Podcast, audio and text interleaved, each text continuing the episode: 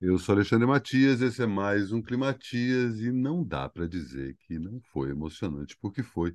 Eu estava lá quando Arnaldo Antunes, Tony Belotto, Paulo Miclo, Sérgio Brito, Charles Gavan, Nando Reis, Branco Melo novamente entraram no mesmo recinto em público se apresentando pela primeira vez em 30 anos como Titãs. Foi um momento um dos melhores momentos de 2022, não tenho o que falar. Era uma coisa que ninguém estava prevendo, eles comentaram aí na coletiva que aconteceu nessa quarta-feira, que era algo que eles sempre falavam, né? Eles têm lá, né, um relacionamento de uma banda, mais ou menos como um relacionamento de um casal, né? Chega uma hora ali que você acaba aturando uns aos outros e não por não gostar um do outro, mas pela frequência, pela rotina, né? No fim das contas, às vezes você sai de uma banda para manter o, a boa relação com os integrantes da banda, né? E o Titãs começou como uma brincadeira, literalmente, né? Fazendo piada e quase uma banda engraçadinha, mas ao mesmo tempo tinha uma pegada já pós-moderna por conta do pós-punk que estava ali disseminado na cena underground paulistana. Né?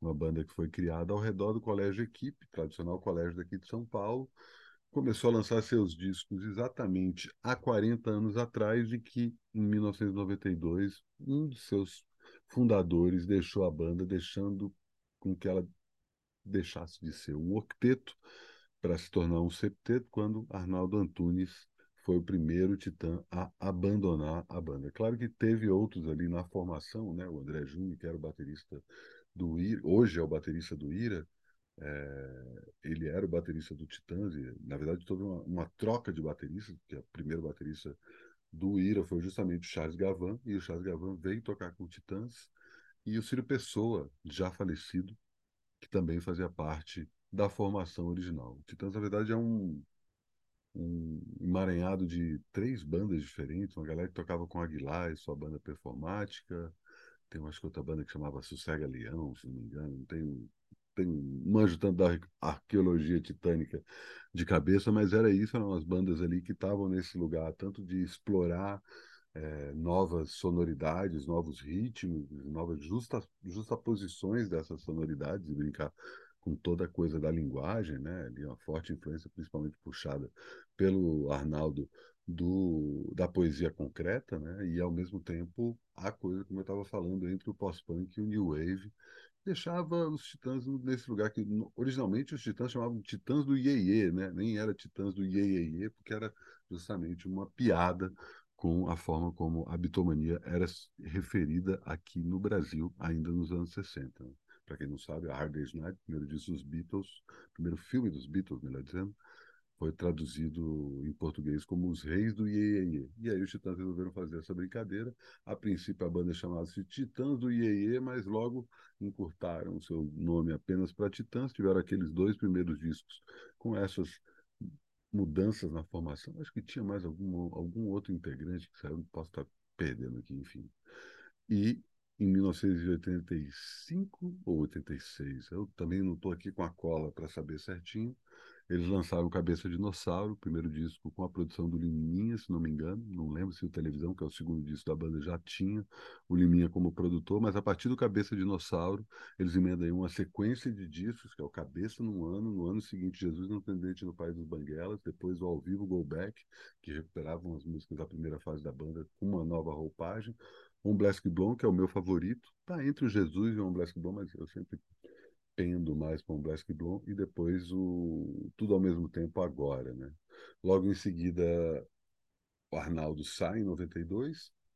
Eles lançam o Titanomaquia, que é produzido pelo Jack Endino, mesmo que produziu o primeiro disco do Nirvana, e mantém essa formação até que lançam o acústico no meio do, dos anos 90, se tornando aí um dos principais sucessos, uma coisa meio parecida com o que está acontecendo hoje, né?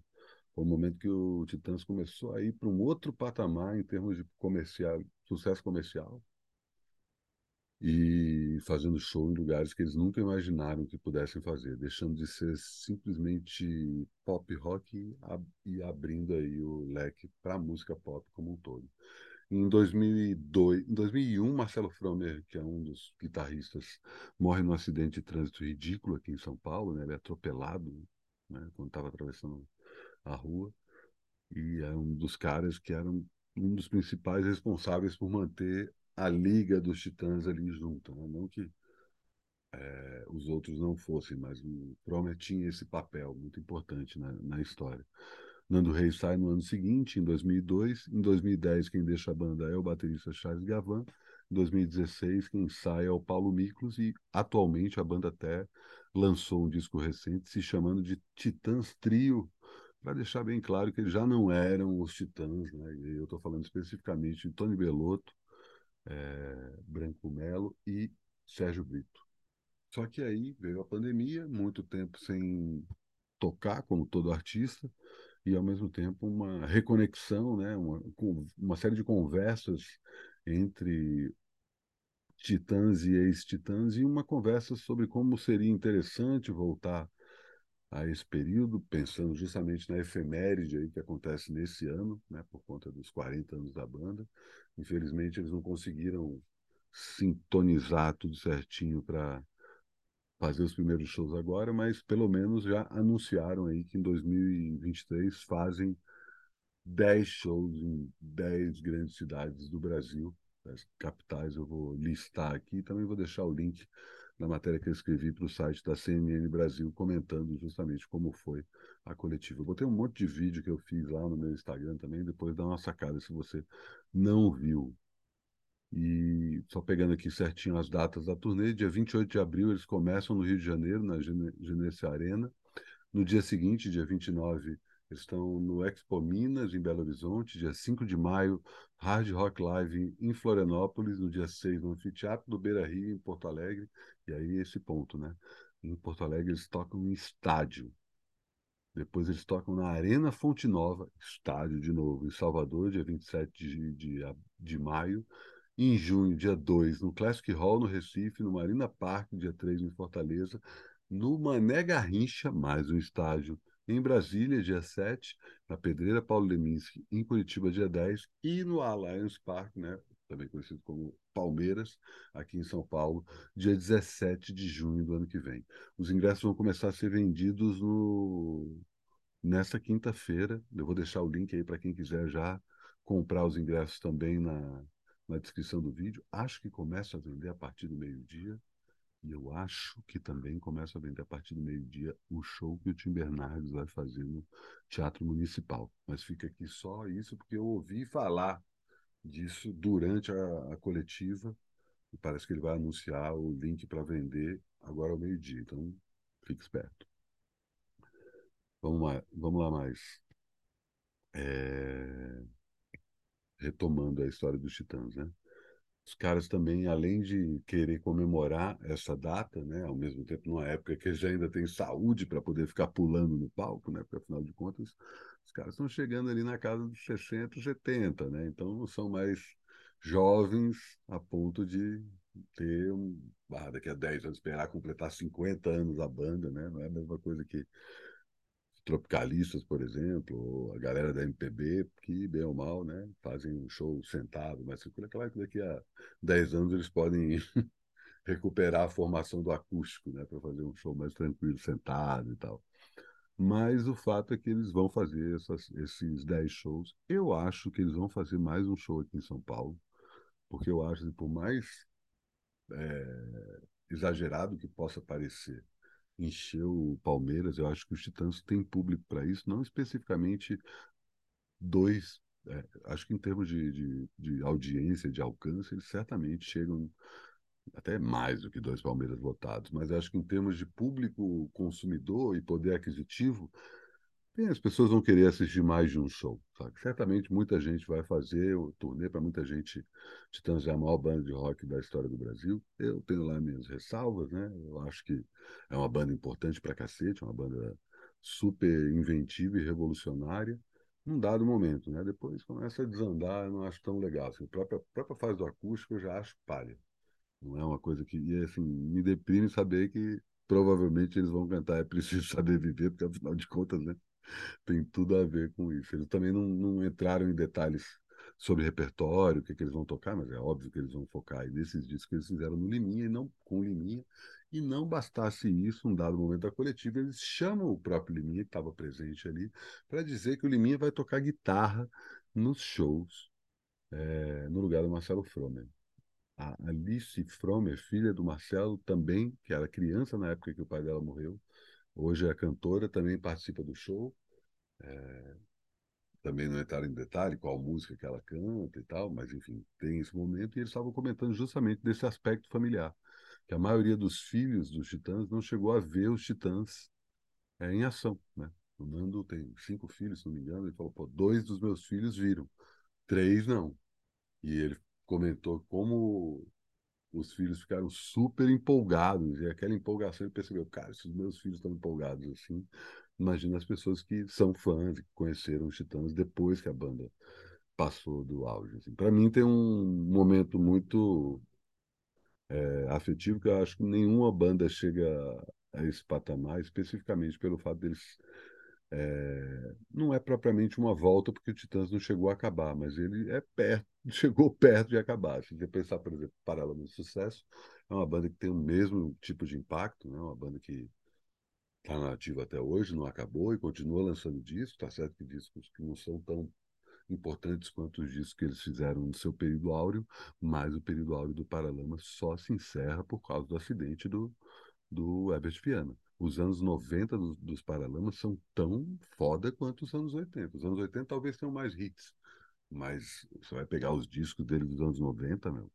é muito melhor do que os discos dos Titãs, mas a banda continuou continua fazendo show e tal, então tem essa coisa de tipo, talvez eles tenham, o Paralamas tenha essa áurea de, de ser mais perto uns Rolling Stones brasileiros, porque realmente nunca parou. O Titãs deixou de ser um octeto para ser um trio. Então, quando, na hora que cinco ex-integrantes voltam para a formação original, dá essa sensação de volta. E eu acho que é inevitável que tenha esse apelo emotivo, né? E assim, para mim especificamente, eu assisti todos os shows, tirando Cabeça de Dinossauro, todos os shows que os Titãs fizeram de lançamento de, dos discos clássicos deles, de 87 até o acústico. Assisti todos, assim, e tipo, tinha birra, não gosto de Titanomaquia, acho tudo, tudo ao mesmo tempo agora um disco ok, não acho incrível, não dá para comparar com os quatro primeiros que o Liminha produz, né? o Cabeça, Jesus, o Gobeck e o Blask Blom. Mas é um bom disco, não é um disco ruim, mas assim, comparado com o que os caras fizeram, né? não dá. Depois de Titanomaquia, que eu não gosto tanto, tem seus momentos. O Domingo eu acho razoável e o acústico eu já comentei, eu acho ruim mesmo, não, não, não pega. Embora comentando com vários amigos aí, a partir do momento que eu saquei que estava rolando essa movimentação sobre a volta dos Titãs, é... eu descobri que tem uma geração inteira de amigos meus que a referência dos Titãs é justamente o acústico, né? Que eles estão querendo ver isso. Enfim, né? Acontece. Mas foi massa poder assistir isso, tava lá todo mundo super empolgado. Branco Melo não falou, estava quieto porque está com problema na laringe. Ele teve um, um tumor na laringe, né? Continua é, os Titãs continuam se apresentando, ele canta bem menos do que ele cantava. Inclusive foi comemorado em um dado momento na coletiva, que eles estavam celebrando, inclusive, essa vitória do, do. Não gosto de falar dessa coisa de vitória né, em relação ao câncer, não é propriamente uma briga, né, mas enfim, foi uma etapa que o Branco superou agora e, felizmente, ele vai participar desse momento aí, né? É, então ele estava meio quieto ali, mas uma questão só de não falar muito, mas enfim, tá lá e vai ser massa poder assistir um desses shows com ele, né? Certamente no show de São Paulo estarei aqui, né? vai que eu consigo ver em mais de uma praça. Ia ser ótimo poder assistir em Brasília, por exemplo, onde no próprio Mané Garrincha eu vi show dos Titãs. Acho que o Black Blom eu assisti lá. O Golbeck e o Jesus ainda foram no Nilson Nelson, que é o ginásio, mas o estádio já foi no Mané Garrincha. Enfim, foi muito massa isso. É... Se você não está sabendo, né, comemore aí também. Muita gente vai fazer, pô, como assim? Titãs não é tudo isso, é meio mal. É claro, né? Sempre vai ter a galera que vai reclamar, mas enfim, é um grande momento, tanto num ponto de vista é, afetivo emocional, e também um grande momento em termos de entretenimento, em termos de mercado de música pop, né? Não é a primeira grande volta que a gente vê, né? Não custa lembrar aí que a gente já viu a volta dos Doces Bárbaros, por exemplo, né? Já aconteceu, os Novos Baianos voltaram com a formação original, então você tem alguns os Mutantes, né? O Arnaldo, inclusive, né? uma fase que durou pouco tempo, mas você tem alguns momentos aí da história do Brasil que artistas que acabaram acabaram voltando num dado momento. Mas né, a gente tem essa uma espécie de é, maldição em termos de, do pop brasileiro que parece que as bandas não acabam, né? Eu adoro essa teoria. Infelizmente é isso, né? As bandas vão seguindo, seguindo, seguindo, elas vão acabando perdendo a importância e virando só mais um nome na paisagem. Felizmente, o Titãs conseguiu contornar isso. Vamos torcer para que os shows do ano que vem sejam massa. E queria perguntar o que, que vocês que estão assistindo acham dessa notícia e se estão esperando ver o show e que, que vocês querem ver ao vivo. Né? Eu estou ainda fritando com essa ideia, porque ainda estou impactado pelo que eu vi nessa quarta-feira. E faltam 25 dias para o Climatias acabar.